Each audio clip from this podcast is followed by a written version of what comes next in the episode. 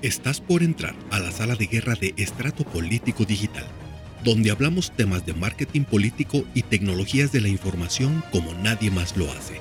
Sin palabras técnicas ni aburridas. Soy Gabriel Ibarra y te presento charlas de análisis, entrevistas y muchas experiencias.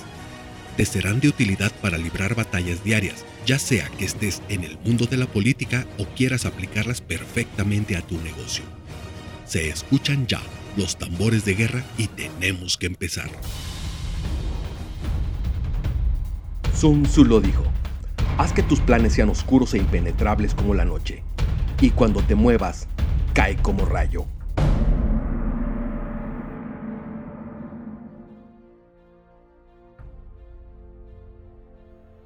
Pues bien, este es el podcast número 13 de Estrato Político Digital y me da mucho gusto poder seguir compartiendo con ustedes el resultado de, mesas de análisis que tenemos y las charlas que tenemos con nuestro equipo de trabajo y nuestros colaboradores.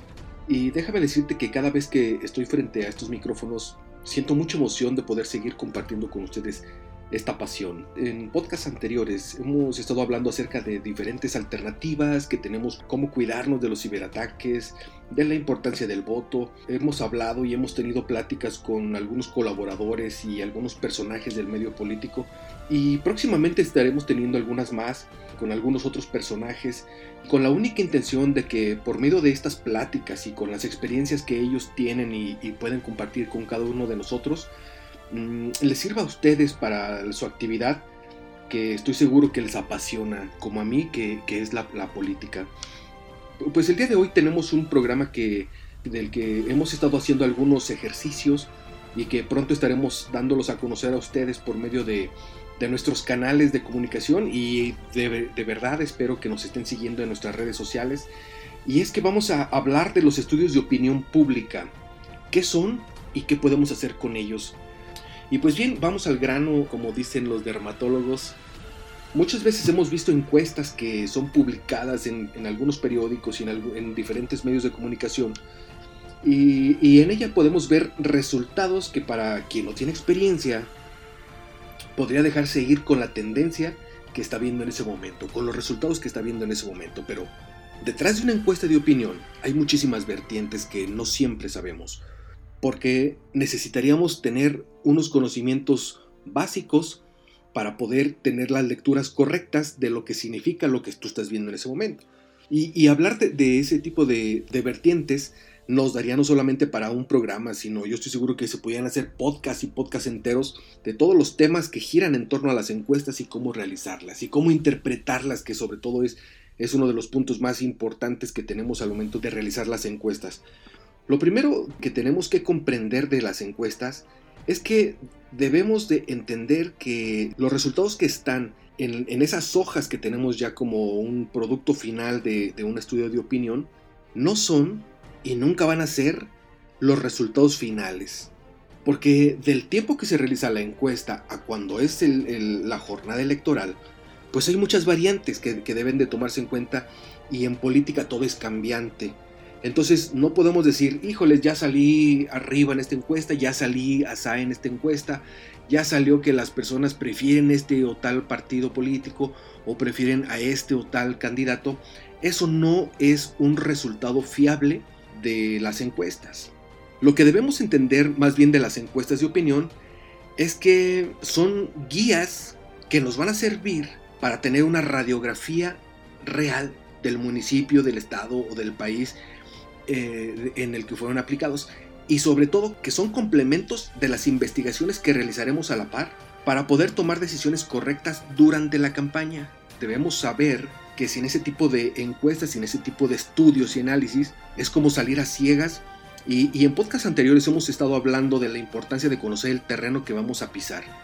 Hablamos de, que podíamos mandar espías, bueno, de que anteriormente se mandaban espías, y que la única intención de los espías era conocer ese terreno que se viera pisar para que pudieran llegar y nos dijeran, ¿sabes qué? En este lugar hay este tipo de cosas, ah, nos va a ser, eh, hay ríos, hay montañas, entonces vamos a necesitar cuerdas, vamos a necesitar madera o vamos a necesitar determinadas herramientas para poder ir y trabajar y conquistar ese terreno. Entonces las encuestas nos sirven exactamente para lo mismo que hacían los espías antes. Ellos llevaban resultados de qué es lo que se iba a necesitar y las encuestas nos dicen qué es lo que vamos a necesitar para poder salir y pedir el voto. De hecho, eh, en, estrato político hablamos mucho acerca del general Sun Tzu, de las recomendaciones que dio para poder eh, salir a la guerra, y en uno de los puntos que, deja, dice algo muy padre, aquí hasta lo tengo aquí anotado, dice, no, no estaremos aptos para guiar a un ejército en su marcha a menos que estemos familiarizados con el terreno, con sus montañas, con sus bosques, sus abismos y precipicios. El general Sun Tzu lo sabía perfectamente. Avanzar a ciegas un terreno que no conocemos es un error garrafal que podemos estar cometiendo si no realizamos este tipo de estudios antes de iniciar. Fíjate, yo he estado oh, platicando con algunos colegas que son asesores políticos y ellos dicen que prefieren decirle a los clientes que si no hacen X o Y estudio para poder iniciar la campaña, prefieren no jugar con ellos. Y en, cierta forma es, es entendible porque nadie de los que estamos en este fabuloso mundo de comunicación quisiera salir a perder. Entonces, entre más armado estés de información para poder salir y armar tus estrategias correctas hacia donde quieres dirigir tus baterías y tu ejército, entre más herramientas tengas, entonces mejor te va a ir como resultado al final de la campaña. Entonces, si no tienes ese tipo de herramientas, dalo por hecho. Vas a estar jugándote albures en una campaña donde estás invirtiendo dinero, donde estás invirtiendo tiempo y estás invirtiendo lo más valioso que tienes, tu reputación. Entonces, con ese tipo de, estudios podemos ir avanzando el terreno. Eh, imagina que con el resultado de las encuestas puedes saber dónde tienes más posibilidades de obtener votos o cuáles son tus votantes más probables. ¿Dónde viven tus votantes? ¿Qué trabajo tienen? ¿En qué trabajan? ¿A qué se dedican? ¿Qué piensan? ¿Qué nivel socioeconómico tienen? ¿Con qué sueñan? ¿Qué les gusta? ¿Qué les molesta? ¿Cómo se informan? Y, solo estoy mencionando algunas de las preguntas básicas o más bien uno de los posibles resultados para nuestra campaña, porque lo que debemos de conocer es precisamente esa radiografía con la que vamos a salir a convencer a la gente para que voten por nosotros. Si no tienes esa radiografía, es imposible, literalmente imposible, que salgas a querer pedir un voto de personas a las que tú no conoces. Una vez que tienes la radiografía bien hecha, entonces puedes armar tus discursos, tu campaña, tu forma de hablar, cómo te vas a acercar a ellos y qué vas a platicar con ellos. Mientras no tengas ese tipo de información, dalo por hecho. Te estás jugando un albur y estás jugando, como habíamos dicho primero, estás jugándote lo más importante que tienes, tu reputación. Un estudio de opinión nos va a servir para un montón de cosas, para saber qué quiere la gente, qué necesita, qué le hace falta, por qué están enojados, qué sueñan. Y una vez sabiendo ese tipo de, de cosas que las mismas personas te dan voluntariamente cuando te acercas con ellas y le dices, oye, estoy haciendo una encuesta. Obvio, tú no vas a salir con ellos, para eso vas a tener que contratar a personas. Y ahorita un poquito más adelante vamos a dar unas recomendaciones de qué no hacer cuando se, haga una, un estudio de opinión. Pero una vez que tienes ese tipo de información, puedes determinar tu objetivo y tus temas que van a ser tus caballitos de batalla durante el tiempo que va a durar tu campaña electoral. Mira, déjame, decirte que un error muy común que, se comete cuando se realiza este tipo de estudios es que quieres hacer las encuestas con gente cercana a ti, con, con colaboradores de la misma campaña. Déjame decirte que eso es totalmente un error, porque las encuestas se pueden sesgar, pueden estar mal dirigidas y por consiguiente te va a dar datos, datos eh, erróneos que no te van a servir de nada. Ya que si recuerdas al principio, hablamos que un estudio de opinión es para dirigir una campaña, no para hacerte ilusiones o falsas expectativas de los resultados. No, no, no solamente es para poder dirigir el timón de la campaña que estás realizando en ese momento. Entonces, si tú vas y le dices a tus amigos y le dices a los colaboradores de tu campaña que vayan y pregunten por ti, pueden dirigir mal la encuesta y por consiguiente los resultados no te van a servir para nada, salvo que tú los quieras manejar solamente para mostrar músculo o ese tipo de cosas, pero ese tipo de cosas no funcionan. Porque si tú lo sacas a manera de decir yo soy, cualquiera de los otros ah, eh, candidatos o cualquiera de los otros partidos va a hacer exactamente lo mismo con resultados que no son reales ni certeros y que finalmente lo único que sirve es para desestabilizar la perspectiva o la percepción que tiene la gente de la, de la política. De por sí estamos demasiado desgastados en cuestión de la opinión pública como para seguir haciendo ese tipo de cosas. Que, que entendamos perfectamente que un estudio de opinión es para poder dirigir la campaña y para poder tomar las decisiones correctas al momento de estar en la mesa y en el cuarto de guerra para poder decir, así le vamos a hacer, señores, y vamos a ir a conquistar este tipo de, esta, esta ciudad, este municipio, este país. para eso sirven las encuestas, no para otra cosa. Y, entonces, si tú agarras a tu equipo y vas y los mandas a hacer eh, campaña, perdón, los mandas a hacer... Eh, si tú agarras a tu, a tu equipo y los mandas a hacer encuestas, déjame decirte que eso es un error. Una vez que se tienen los resultados de los estudios, viene otro punto muy importante, la interpretación de datos. Puedes tener alteros de información. ¿Qué vas a hacer con ellos? Toda la información recabada tiene datos de interés, pero en la mesa y guardados y amontonados no sirven para nada. Hay quienes utilizan los resultados para demostrar o presumir que van arriba o para ventilar que el candidato está por debajo de nuestro equipo, pero eso es demasiado fácil de manipular y combatir en caso de ser necesario. Aquí lo importante es utilizar las encuestas y los resultados de nuestro estudio de opinión como una guía para tu campaña. Y para eso necesitas saber interpretar los datos. Si no tienes una correcta interpretación, va a seguir siendo lo mismo como si no hubieras hecho ningún estudio de opinión.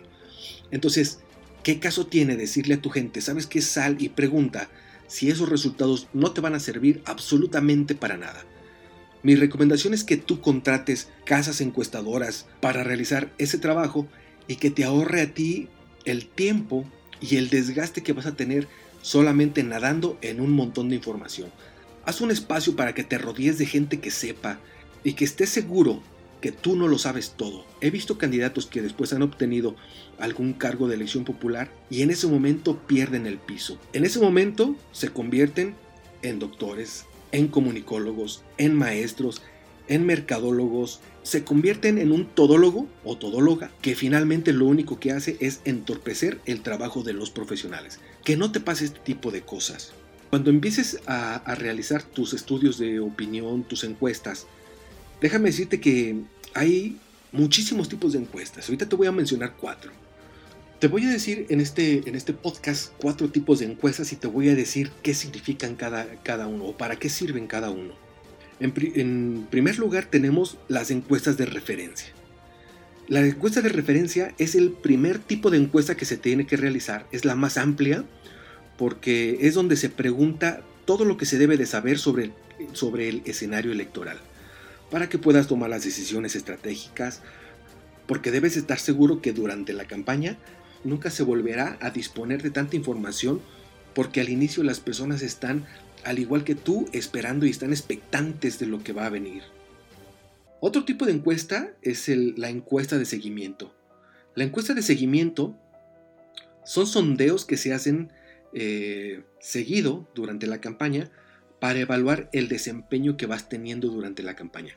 Generalmente se repiten las preguntas de voto y, se van midiendo con la coyuntura para ver cómo, cómo afecta la decisión de los votantes y para decir, ¿sabes qué? Si le estamos haciendo bien por aquí, si estamos bien por acá, entonces tenemos que corregir esto, entonces tenemos que seguir otro. Esa es una encuesta de seguimiento. Hay, hay, otro, hay otro tipo de, de encuesta que se llama el tracking de seguimiento, es el seguimiento, el seguimiento diario. Esta es una metodología y es cara porque la tienes que estar realizando continuamente. Pero es de las más útil porque es la que se hace una medición diaria para ir pulsando eh, cómo vas eh, durante la campaña sobre la intención del voto. Generalmente se hace durante la campaña antes de llegar a las elecciones, porque se utiliza un cuestionario muy corto y se procesa en el día para tomar decisiones sobre la marcha. Eso es básico y es muy importante que lo hagas, estar midiendo constantemente cómo vas. Y la última es una encuesta de salida que esa te permite tener una proyección del resultado en el momento. Y en ese tipo de encuesta ya puedes prospectar, decir, ¿sabes qué? Sí nos va a ir muy bien, ¿sabes qué? Nos falta poquito, tenemos que apretar en este y este otro punto, pero finalmente, como decíamos al inicio, son guías que tienes que estar siguiendo porque si no vas a estar jugando a ciegas. Si antes, si antes de la elección, días antes, en esta encuesta de salida, sales bajo, créeme que lo más seguro es que tu resultado vaya a ser muy mala noticia. Porque estamos, ya pasó tiempo de, de la campaña electoral, ya pasó tiempo suficiente como para que tu campaña hubiera despegado. Y si en esa encuesta de salida saliste bajo, señores, déjame decirte que esa es una mala noticia. Un punto muy importante. Muchos medios de comunicación realizan esa encuesta de salida antes de las elecciones, como lo estamos diciendo ahorita. Pero esos resultados, tú no estás seguro que hayan sido realizados de la manera correcta. Esa encuesta finalmente la pagó el medio de comunicación y el medio de comunicación tenemos que estar ciertos de que finalmente es un negocio. El hecho de que tu encuesta haya salido baja en un medio de comunicación días antes de la elección, ese no es ninguna garantía de que tú vayas a ganar o que vayas a perder, porque esa encuesta no la hiciste tú. También tenemos que tener en cuenta que una elección nunca va a ser igual a otra.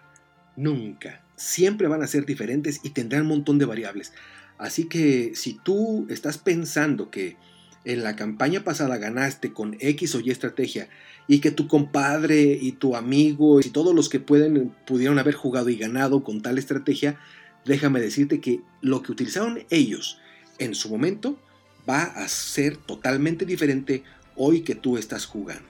Así que si quieres usarla de nuevo para esta nueva contienda, lo más seguro es que no te vaya a funcionar, porque no estás tomando en cuenta las variables que en este tiempo cambian a cada rato dependiendo ¿Y de qué depende? Del humor social, de la economía, de la delincuencia, del coraje.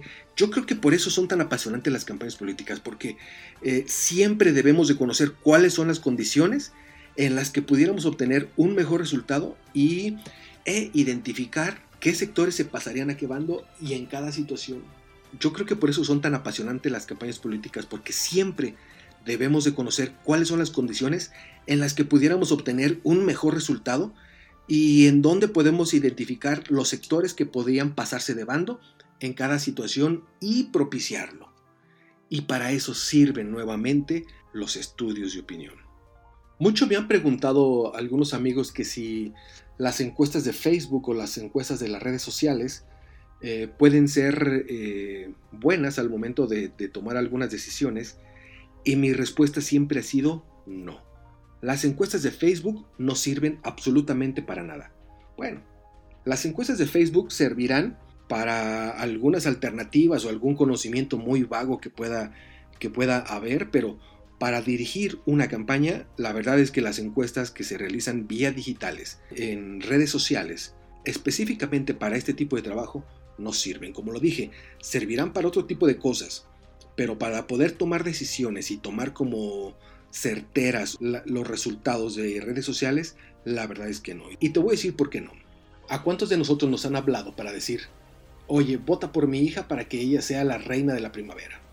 Y le hablamos a nuestros amigos y le hablamos a nuestros familiares y entre todos ayudamos a que la niña llegue a la posición en la que quiere en su escuela. Y eso es válido. Para eso puede servir, para, para demostrar un trabajo colaborativo, para demostrar el apoyo, para, para ese tipo de cosas sí sirve. Pero si tú te lo quieres llevar a tomar una encuesta de, de redes sociales como para tomar decisiones que van a costar dinero, trabajo y esfuerzo, déjame decirte que ahí sí nos va a servir de nada. ¿Por qué? Porque ese tipo de encuestas está sesgada, está dirigida, he leído de algunos trabajadores que han denunciado, que han denunciado a sus jefes por atosigarlos para que respondan X o Y encuestas para que ellos salgan más arriba en la opinión pública. Y eso es un error. Eso no sirve absolutamente de nada. Como lo decíamos al inicio, puede servir exclusivamente para demostrar músculo, pero para tomar decisiones no sirve ese tipo de encuestas en redes sociales.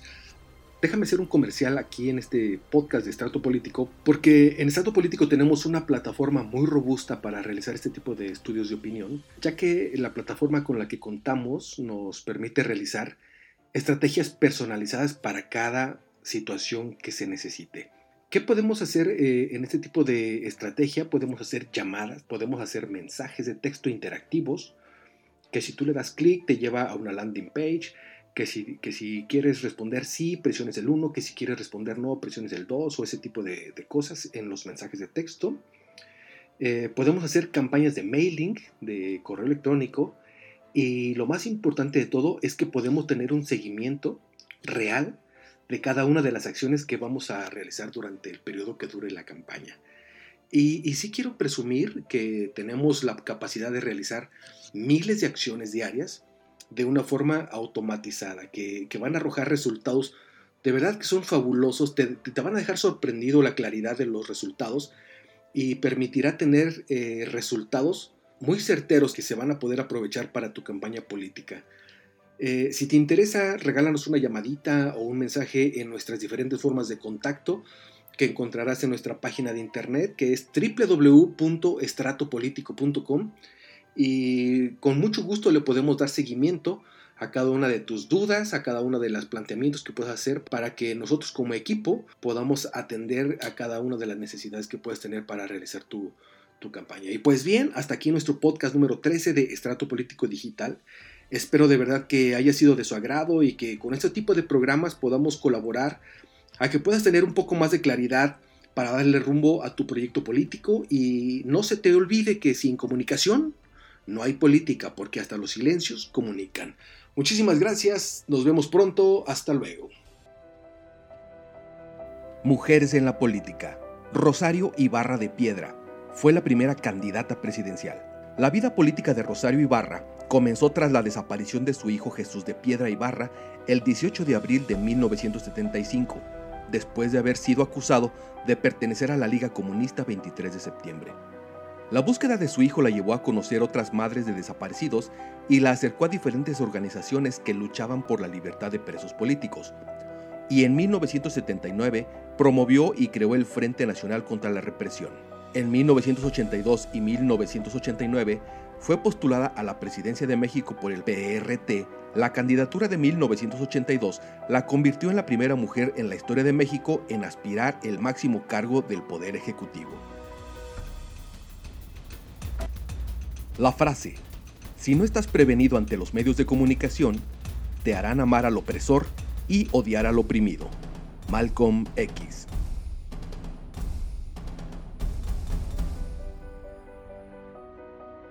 Espero que hayas disfrutado nuestro capítulo de Estrato Político Digital. Estamos disponibles en Spotify, Apple Podcast y en todas las aplicaciones principales para escuchar podcast, así como en www.estratopolitico.com. Si te gustó, regálanos un comentario o una calificación positiva y cuéntele a tus amigos cómo escucharnos. Muchas gracias.